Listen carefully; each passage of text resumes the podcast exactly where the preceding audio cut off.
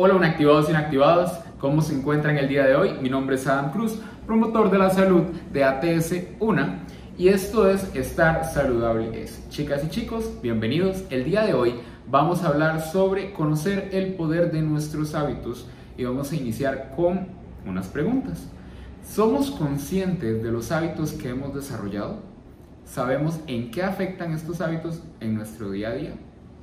El vivir en piloto automático nos ha llevado sin darnos cuenta a perder contacto con nuestra conciencia y a desarrollar rutinas y estilos de vida que no van acorde a nuestros objetivos e incluso nos pueden alejar de nuestra mejor versión. El día de hoy vamos a tomar un nivel de conciencia más elevado.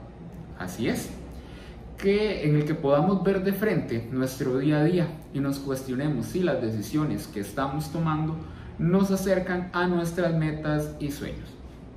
Los hábitos son conductas que aprendimos en algún momento de nuestra vida y ahora los reproducimos de manera automática. Sabiendo esto, chicas y chicos, ¿cuántos hábitos tenemos en nuestra vida diaria? Pueden ser desde lo más básico como bañarnos, cepillarnos los dientes, incluso nuestra rutina de ejercicio o meditación diaria. El punto es que los hábitos deben ser aprendidos y repetidos durante un tiempo para que queden con nosotros.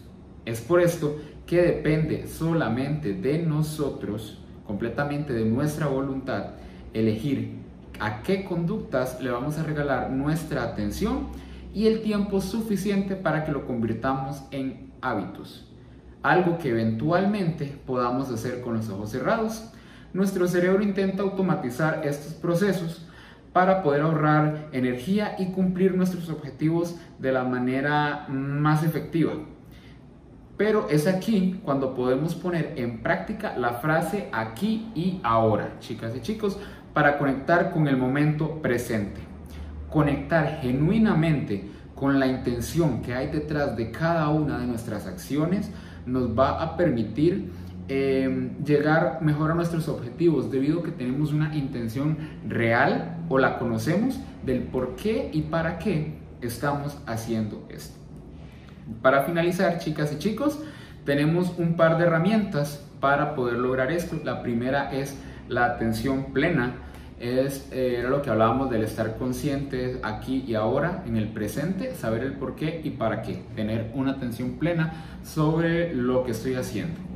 Y por último, eh, para la realización o la creación de nuevos hábitos, siempre es bueno realmente sentarnos, tomarnos un tiempo, tomar papel, lápiz y anotarlo y tenerlos pegados en nuestra pared, en nuestro cuarto, en un lugar en que lo podamos tener eh, siempre presente o en constante vista para que no salga de nuestra conciencia y lo podamos seguir ejecutando y poco a poco se vaya creando un hábito. Chicas y chicos, ha sido un gusto compartir con ustedes el día de hoy. Muchísimas gracias. Mi nombre es Adam Cruz. Nos vemos la próxima semana. Hasta luego.